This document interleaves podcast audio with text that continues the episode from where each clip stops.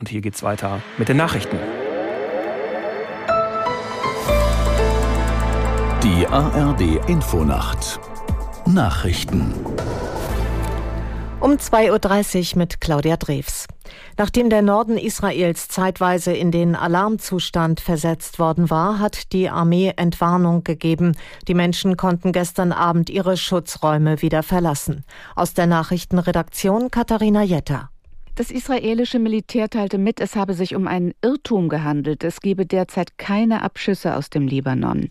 Aus Angst vor einer Eskalation zwischen der schiitischen Miliz Hisbollah und dem israelischen Militär verlassen viele Libanesen den grenznahen Süden des Landes. Währenddessen dauern die gegenseitigen Angriffe zwischen Israel und dem Gazastreifen unvermindert an. Die beiden militanten Palästinensergruppen Hamas und Islamischer Dschihad meldeten, sie hätten zahlreiche Raketen auf den Süden und das Zentrum Israels abgefeuert. Zuvor hatte die israelische Armee Ziele im Gazastreifen bombardiert. Die Arabische Liga hat zur Deeskalation im Nahen Osten aufgerufen.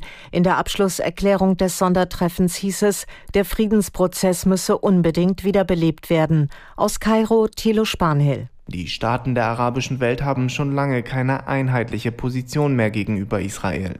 Während dem jüdischen Staat aus Syrien oder dem Jemen vor allem Feindseligkeit entgegenschlägt, haben Staaten wie zum Beispiel Bahrain oder die Vereinigten Arabischen Emirate mittlerweile Friedensabkommen mit Israel geschlossen. Der Generalsekretär der Arabischen Liga betonte in seiner Abschlussrede, das Töten und Terrorisieren friedlicher Menschen seien völlig inakzeptabel, auch als Mittel zum Erreichen eines Ziels wie der Unabhängigkeit.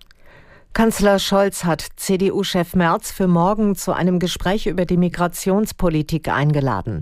Scholz sagte gestern Abend bei einer SPD-Veranstaltung, das sei ein Thema, bei dem der Staat zeigen müsse, dass er Dinge unter Kontrolle habe. Merz hat die Einladung zum Gespräch nach Angaben der Unionsfraktion angenommen. An dem Treffen mit Scholz sollen auch die Ministerpräsidenten von Niedersachsen und Hessen, Weil und Rhein als Vertreter der Länder teilnehmen. Die Kommunen haben die Bundesregierung aufgefordert, die Jagd auf Wölfe auf Grundlage von Abschussplänen zu ermöglichen. Landkreistagpräsident Sager sagte dem Redaktionsnetzwerk Deutschland, dazu müssten auf nationaler Ebene die naturschutz- und jagdrechtlichen Bundesgesetze geändert werden.